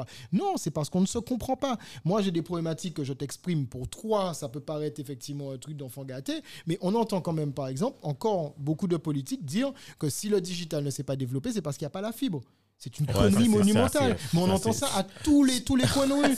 Les gens te disent ça. Ah, mais s'il y avait la fibre, euh, Oh. La- si tu as la fibre, aujourd'hui, à l'heure actuelle, ça va servir à ce que beaucoup plus de personnes aillent sur YouPorn et sur d'autres trucs Ah, pour aller consommer Netflix, des machins, Netflix, et Amazon, c'est Mais clair. c'est pas pour ça que ça va. Les usages sont importants. Tout à Et fait. tu n'as pas besoin. Quand tu prends des pays d'Afrique, des pays comme des pays émergents, etc., les mecs, ils ont pas la fibre. Et pourtant, je c'est vais encore plus loin. des mines de- Je d'innovation. vais encore plus loin. Il y a quelque chose pour moi qui me paraît fondamental, qui existe en fait aux Antilles, dans, le noir, c'est les zones blanches. Moi, à partir du moment où Bien on n'est pas capable d'avoir une couverture Voilà. à 99%, euh, ben, tu peux pas t'imaginer. Moi, par- moi, je prends tout bête. Je parlais, d'ailleurs, je prends cet exemple-là, je parlais avec, avec Jérôme dans la voiture. Et je me dis, mais je- est-ce que je raccroche maintenant ou est-ce que je lui explique que ça va couper puisque Ouais, je vais passer sur voilà. tel pont Et que, tu vois, ça pour moi, c'est des trucs qui sont complètement. euh, voilà, quoi. On peut pas, on peut pas me proposer une 5G en sachant qu'il y a des zones blanches. Quand je vais chez mes parents à Montmalo, on sait qu'il faut tous mettre le portable dans un coin à droite parce que si tu sors de la zone, t'es mort. Donc, tu vois, avant on parle de ça, 5G ou de ça, fibre, c'est des trucs que tu vois. Et euh, Moi, je suis tout à fait d'accord. C'est que les enjeux, ils sont sur le déploiement de la fibre, certes, mais pas, c'est pas ça l'enjeu principal. Ouais. Pour moi, c'est effectivement doter tout le monde d'une connexion minimale, de faire que le téléphone passe partout, etc., etc. À partir de là, développer les usages, apprendre aux gens à quoi ça sert. Tu vois, dernièrement, je suis intervenu sur ATV parce que il y avait la question sur les réseaux sociaux, euh, la place des réseaux sociaux, Sociaux. sur les gens, la consommation, etc. Mais quand tu regardes, on n'a jamais appris aux gens à utiliser Internet et les réseaux sociaux. À l'école, tu ne, tu ne sais pas comment l'utiliser et tout. Donc on a une génération qui est drivée par des parents qui eux-mêmes Et je me dépassés. rappelle que vous avez sorti, je me rappelle très bien de ça, une étude. À l'époque, ça s'appelait de quoi Ouais. Euh, Ça s'appelait en-. Exactement. Tendance web anti-Guyane. C'était la première étude sur les tendances web aux Antilles-Guyane. C'était en Ouais. 2010 ou 2011. Exactement. Et en fait, on en a fait deux et on n'a pas réussi à faire financer Ah, les, les autres. mais c'était top. Mais Franchement, c'est des trucs où. Et aujourd'hui, les gens consomment, surconsomment les réseaux sociaux, deviennent addicts effectivement au truc. Donc, quand tu as un parent qui est déjà dépassé, comment tu veux former ton enfant pour ça? Quand tu enseignes et que tu vois que tout le monde est sur le téléphone portable, tout le monde est sur l'ordinateur, par contre, tu dis un truc, on te dit Ah, monsieur, euh, j'ai pas compris ce que ça veut dire, etc. Quand dit Oh, attends, nous pas nous en portable devant, on peut Ouais. on peut pas aller chercher sur Google. Donc, si tu comprends pas, donne-moi. Mais même le réflexe de savoir où chercher l'information, les fait. fake news n'arrêtent pas de pulluler. Les gens savent même pas faire la différence Différence. entre une fake news et une bonne news, etc. etc. En partant de la source, Donc, effectivement. Voilà, vrai. donc c'est de l'éducation. Donc avant de parler de tout ça, il y a plein de choses qu'on peut mettre en place, il y a plein de choses qu'on peut faire. Et l'objectif en fait du manifeste, c'est simplement de dire voilà, voilà les besoins. Donc il y en a, il y en a plein. On vous enverra le manifeste, vous Yes, le lirez, etc. super. Mais l'idée voilà, c'est de discuter avec eux et aussi d'ouvrir en fait la brèche pour se dire ben si on discute avec tous les candidats, celui qui sera élu, ben on aura déjà, il aura déjà rencontré la filière de façon complètement décomplexée. On n'est pas fait. là pour tirer sur quelqu'un, etc. On Ouais. est là simplement pour dire les gars nous, on tire dans le sens du développement du territoire. Tout à fait. Je pense que vous aussi, vous voulez faire des bonnes choses. Nous, on veut collaborer avec vous. Donc déjà, faisons connaissance. On se présente à vous. On veut faire ça en toute décontraction. Voilà qui on est. Voilà la filière. Voilà ce qu'on pense. On débat. On en parle. On vous sensibilise. Peut-être que tu vas pas comprendre pourquoi. On va t'expliquer pourquoi. peut-être que tu ne connais pas, tu vas apprendre finalement. Exactement. Et toi, tu peux aussi nous dire. tu peux fait. aussi nous dire, ben voilà, moi qui suis peut-être sénateur, moi qui suis peut-être député, je vous dis que ça, j'y crois, mais ça va être compliqué pour telle et telle, Tout et à telle fait. raison. Comme ça, on a l'information. Mais on a l'information, tu vois, parce que des fois, on comprend pas. On nous explique pas et on voit juste en fait que ben oui il y a pas c'est la démarche qu'on a avec la banque quand on te dit ah ton dossier a été refusé souvent les gens te disent ah la banque machin ouais. sauf que lorsque tu as le gars qui prend le temps de t'expliquer écoute il a été refusé pour telle raison pour ça moi je peux pas rentrer etc etc quand tu crées de la communication entre les gens après, ça se passe beaucoup mieux. Donc, c'est un peu le but du manifeste. C'est un peu le but de dire aussi on existe sur le territoire. Faudra fait. compter avec nous de plus en plus. Plus. Et aujourd'hui, on est là pour vous. Donc, voilà. Donc, c'est un peu ça. Donc, ça aura lieu. euh, bah, par exemple, on commence, euh, ça commence la semaine prochaine. Avec, on reçoit donc ceux qui ont déjà, on a déjà les dates avec euh, Yann Monplaisir, avec Serge Letchimi, Oui. avec Jean-Philippe Nilor, etc., etc. Donc, euh, donc voilà. Donc, c'est c'est en toute décontraction ouais, qu'on va superbe les- les initiative. Je trouve que, je trouve c'est une superbe initiative euh, parce que finalement, ça montre aussi euh, l'évolution de l'écosystème en fait tech euh, et de son poids finalement. C'est ça aussi, comme tu dis. C'est la question aussi, c'est une vraie question. Si tu quelque part pour les politiques, souvent, c'est si tu ne Enfin, tu pèses quoi en fait? Si tu ne pèses pas, et aujourd'hui, on voit bien en fait qu'on a besoin en fait de compter sur la communauté du On numérique. est beaucoup plus mature aussi. Avant, moi, je, je- quand aujourd'hui, Martinique Tech, euh, on a des contacts avec la FEDOM, on a des contacts Oui. avec le MEDEF, on a des contacts avec Contact Entreprise, etc., etc., parce qu'on est conscient aussi que Martinique Tech ne s'adresse pas qu'aux startups.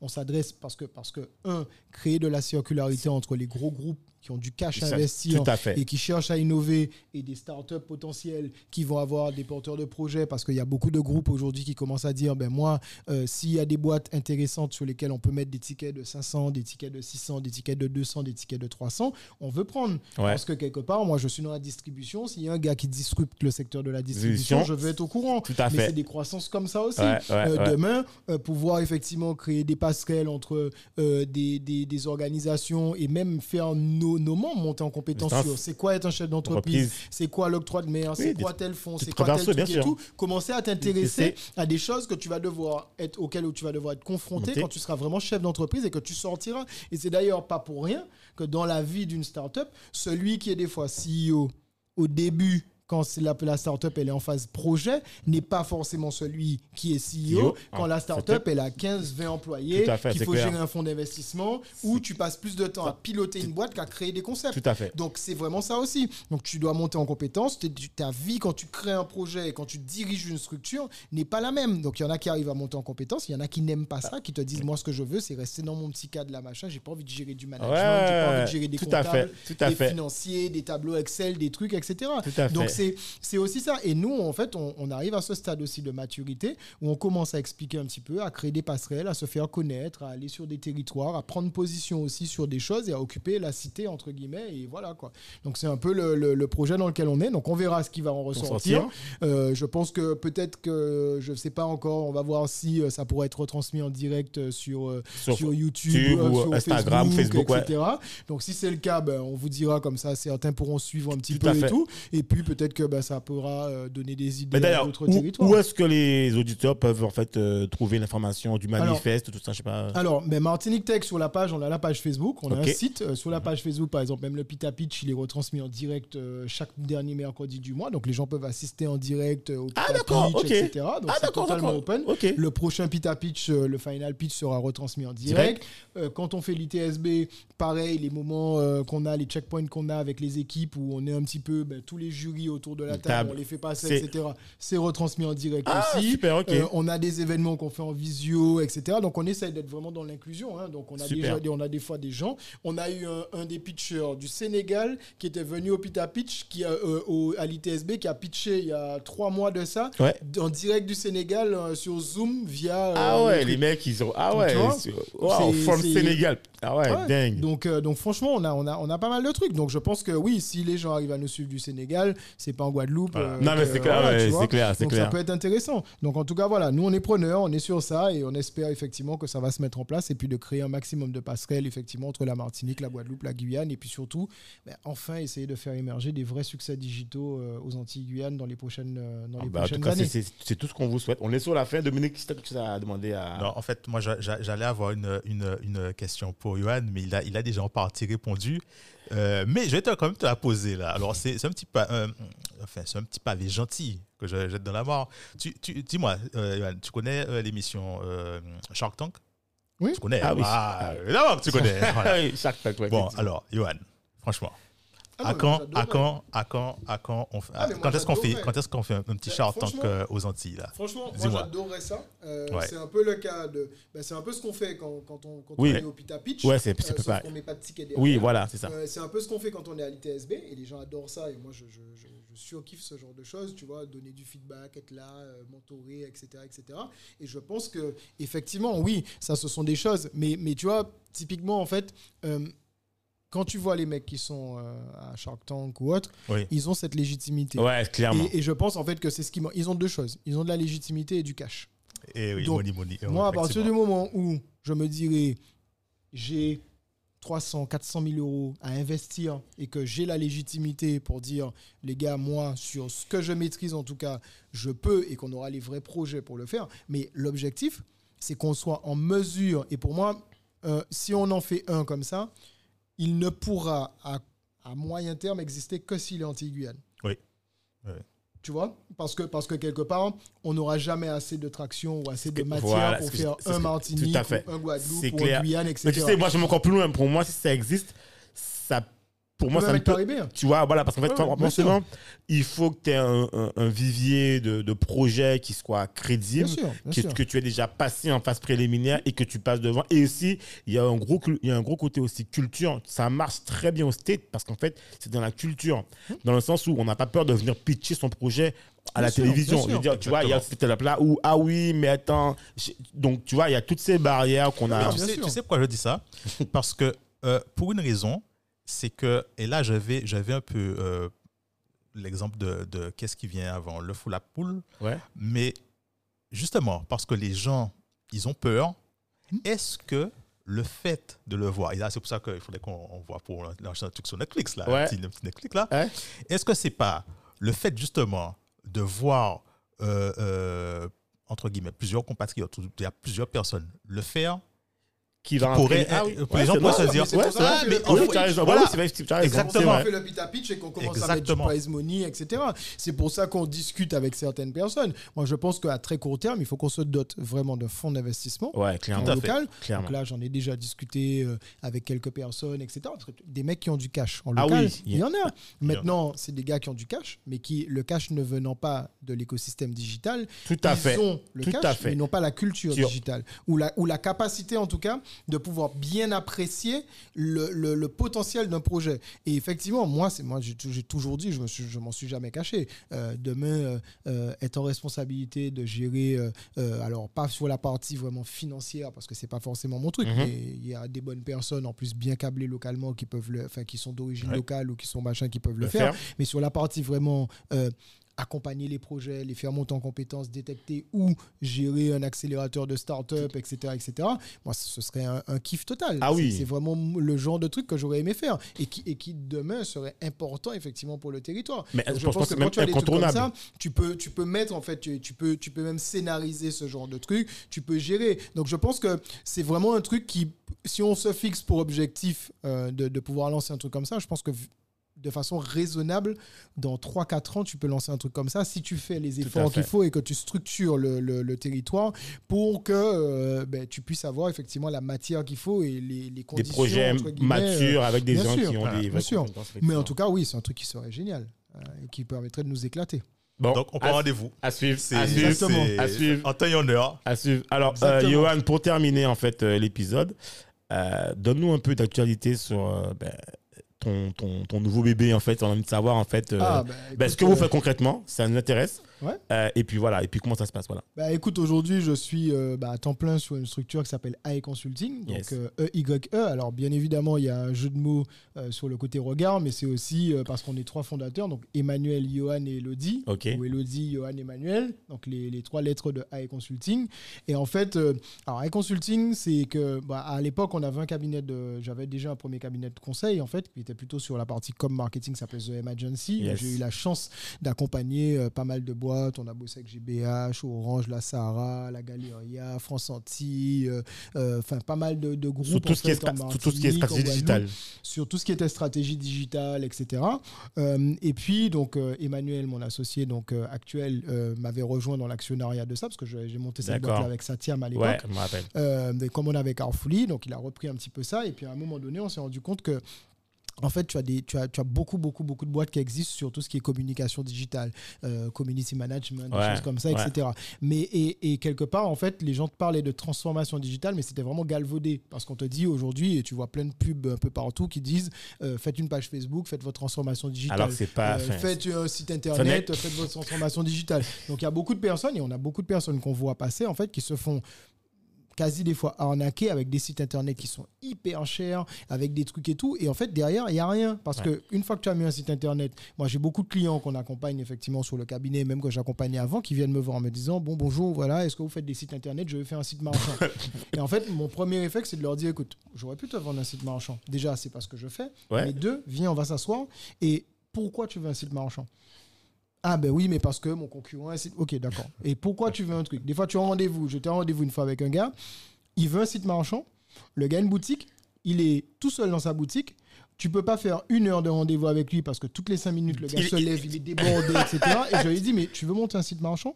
Tu sais que c'est un nouveau canal Tu sais qu'il va y avoir des nouvelles commandes Tu sais qu'il va falloir préparer les commandes fait. Tu sais qu'il va falloir machin Tu as réfléchi au budget pour recruter quelqu'un, pour staffer, pour machin, etc. Et là, le gars me dit, ah, effectivement, machin. Et en fait, Attends, Les gens se ça- rendent ça- pas ça- compte, ça- en ça fait. doit couper. On a reçu Audrey, euh, promeneur qui fait touristique, et euh, Mhm. Christophe Vénin. Ils nous ont expliqué qu'à un moment donné, ils étaient tellement débordés, ils n'arrivaient pas à gérer le flux. Ils ont Ils arrêté sont arrêtés, exactement. direct les réseaux sociaux. Ils ne pouvaient plus, ils n'avaient pas à gérer. Ils ont dû sûr. arrêter parce qu'ils se sont rendus compte qu'ils ne pouvaient pas gérer. Non, mais c'est clair. Mais, mais quand tu te lances sur un truc, si tu n'as pas l'organisation qu'il faut derrière, c'est ça. Donc, en fait, on a voulu monter un cabinet et donc on a, on a, on a rencontré euh, Elodie Eugénia, qui est euh, la, la- la troisième associée, qui elle est une experte de, de- de la transformation digitale, Digital. qui a bossé dans des gros cabinets, Ah pour ouais. des gros clients, etc., et qui rentrait s'installer en Martinique. Donc à trois, on a monté avec Consulting, donc Emmanuel avec ses compétences, Elodie avec sa compétence et son, son côté euh, un peu très euh, cabinet de conseil, etc. Et, Ouais. tout, et moi avec plutôt la casquette un peu sur euh, l'innovation euh, en mode start-up, nouveau modèle économique, bizdev, Ouais. etc., etc. Et en fait, on a, on a créé un cabinet qui aujourd'hui, en fait, on a beaucoup parlé de transformation digitale au début, mais c'est tellement galvaudé aujourd'hui, on, est, on, on présente vraiment très simplement, en disant, on est un cabinet qui accompagne les entreprises dans l'optimisation de leur performance au global. C'est-à-dire que Ouais. C'est vraiment notre objectif. On se voit un peu comme des, des docteurs, en fait. C'est-à-dire que soit on a une pathologie qui est vraiment euh, des symptômes qui sont présentés concrètement par le client, qui me dit voilà, aujourd'hui, euh, je ne suis pas assez efficace dans mes procédures, je perds trop de temps dans le traitement de mes clients, par exemple. Parce que pour traiter un, un outil où le gars me dit mon service client est débordé parce qu'on reçoit trop de mails, on n'arrive pas à gérer, par exemple. Ouais. Ou des fois, la pathologie n'est pas expliquée ou est, est sous-jacente à une autre pathologie. Donc on arrive, on regarde, on, on tire un peu le fil et on lui fait voir Ah. en fait ce qui dysfonctionne dans la structure. Alors des fois, ça peut être des structures qui font plusieurs dizaines, voire des centaines de millions d'euros. Oui, non, mais je vois bien le Donc, truc. donc c'est là en fait, c'est que toutes les structures ont à un moment donné besoin d'optimiser une performance. On fait. parle pas de créer de la performance, Non, on non, parle de l'optimiser.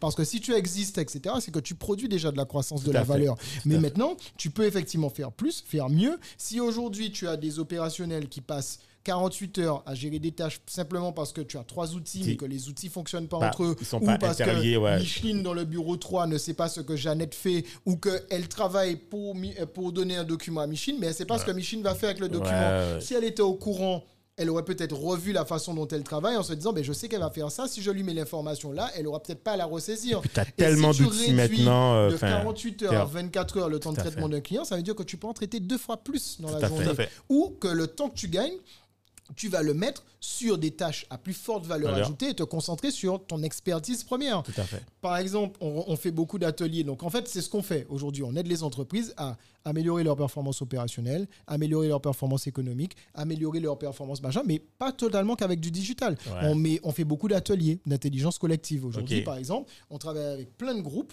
qui nous disent voilà, aujourd'hui, on veut euh, se lancer, digitaliser complètement les trucs. Ok, c'est qui vos personas? Quel est le problème auquel vous répondez? Alors, ça, c'est la question. C'est quoi le problème auquel tu réponds en tant que groupe ou en tant qu'entreprise sur le territoire? Et là, tu peux avoir la direction générale, le machin, le directeur de ceci, l'employé, etc. Chacun Ils peuvent être avis 20 autour de la table. Tu as 20 réponses différentes. Et en fait, même les aligner sur la problématique à laquelle tu réponds. Tu vois, par exemple, je prends un exemple à la con qui n'est pas un vrai exemple, tu vois, mais on peut te dire, euh, je sais pas, moi, par Carrefourly, par exemple, on aurait pu dire, euh, oui, mais le problème auquel je réponds, c'est que ben, euh, y a des, le- les, les voitures sont trop chères ou bien il manque des voitures. Ok, mais L'idée, c'est d'aller plus loin et de dire, OK, il y a des gens sur le territoire, ben, il y a des gens qui n'ont pas de voiture, on va leur louer des voitures. OK, ça c'est un problème de base. De base. Mais quand tu circonscris le problème en disant, sur la haute saison, il manque des véhicules, etc., ouais. ça te permet de circonscrire ton problème et de savoir que, un, on est plutôt sur de la haute saison, Bon. que la problématique, c'est une problématique tampon, Bon. que les causes pour lesquelles il manque des véhicules, c'est tel et tel et tel truc, et après tu creuses le problème. ouais, ouais, Et après tu rentres dans des trucs, donc on met tout le monde autour de la table, on fait des ateliers, on les met là avec des post-it, on a des murs partout, Ah on a ouais, des, des desi- affiches sur les murs, thinking, on fait du design thinking, on fait des ateliers comme ça, et en fait quand les gens sortent de là, déjà ils n'ont pas l'habitude. Déjà. On Ah, mélange des fois des clients avec les opérationnels, Ah avec ouais, les ah salariés.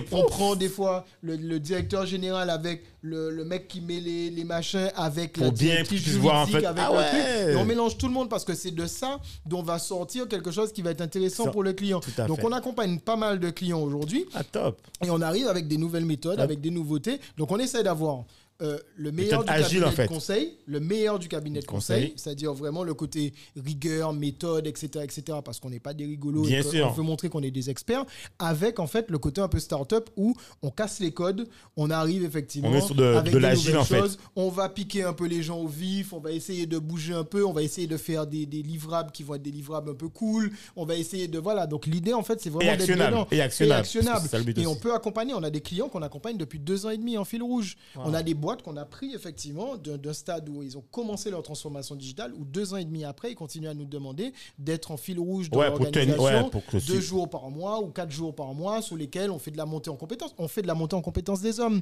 On a un cabinet de, de, de, de formation qui est adossé au. Consulting, qui nous permet de dire, tu peux pas faire une transformation digitale et moderniser une entreprise si tu, si tu n'aides pas les hommes à monter. Ben, Il y a les hommes, il y a Oui. les outils, il y a les process. Quand tu as des gars qui sont là depuis 20 ans dans une boîte et qui ont l'habitude de fonctionner comme ça et que du jour au lendemain tu lui imposes, Mais le non. gars si tu lui expliques pourquoi, s'il a co-créé, s'il a compris et si tu l'aides à ne pas être désarmé, que Tout tu lui dis écoute, de toute façon on va se former ensemble, on va te mettre là, tu vas comprendre, Ouais. tu vas machin, ton métier il a changé, mais regarde, tu vas voir, tu vas faire plein de trucs encore plus géniaux que tu vas faire dans tel et tel et tel et tel et tel truc en fait. Et c'est vraiment plein de petites choses comme ça qu'on accompagne. Donc on veut faire beaucoup plus aujourd'hui, on veut se développer, on a des clients par la force des choses qui sont sur Martinique, Guadeloupe, mais on veut vraiment développer ça en fait. On est en pleine phase de croissance, on est en train de recruter du monde, Ah, etc.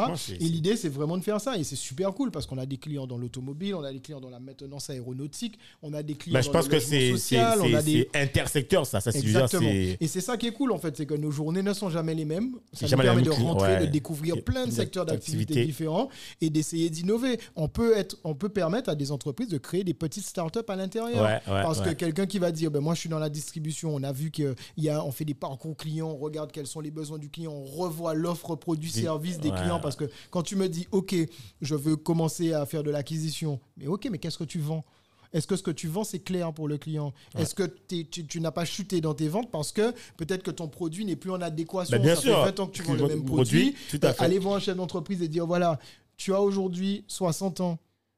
Les clients que tu avais il y a 40 ans quand tu as commencé, par exemple, c'est pas les clients que tu as aujourd'hui. Tout à fait. C'est pas les clients que tu, seras, que tu auras demain. Ils ont Donc, plus le même si intérêt le comprends pas que la façon dont tu adressais le client il y a quelques années, ben, aujourd'hui, avec le Covid, avec le truc, tu as toute une nouvelle génération Attention. qui va consommer différemment et qu'il faut que tu sois capable de parler aux deux. Ouais. C'est-à-dire de permettre à celui qui a son habitude de venir en magasin et de permettre à celui qui vient plus en magasin De rentrer dedans. Et il suffit pas d'aller prendre un cabinet parisien pour dire fais-moi un beau site, etc. Tout à il fait. suffit aussi de comprendre, de voir qu'est-ce que tu mets dedans, comment tu vas y mettre, qu'est-ce que tu fais step by step pour faire en sorte que l'adaptation se mette en place et que la mayonnaise prenne et que tu sois en mesure de créer de la valeur pour ton client et de mettre le client au centre. Donc c'est ce qu'on s'efforce de faire en fait au quotidien avec le cabinet. Là on accompagne des clients, donc on a de plus en plus de track record, de plus en plus de, de contenu. D'expérience, de contenu. Et, et en plus, on a, on a une vraie mission aussi qu'on s'est fixée, c'est de pouvoir rendre le conseil accessible à toutes les petites structures. C'est-à-dire qu'aujourd'hui, le Ah. conseil est, est- est aujourd'hui plutôt consommé par des grosses structures. Tout à fait, ce que je dire. Parce que le petit, par exemple, le, le gars qui a une petite entreprise de menuiserie, une petite entreprise de plomberie, va te dire le, un cabinet de conseil, je ne ferai jamais appel à un cabinet Ben de oui. conseil.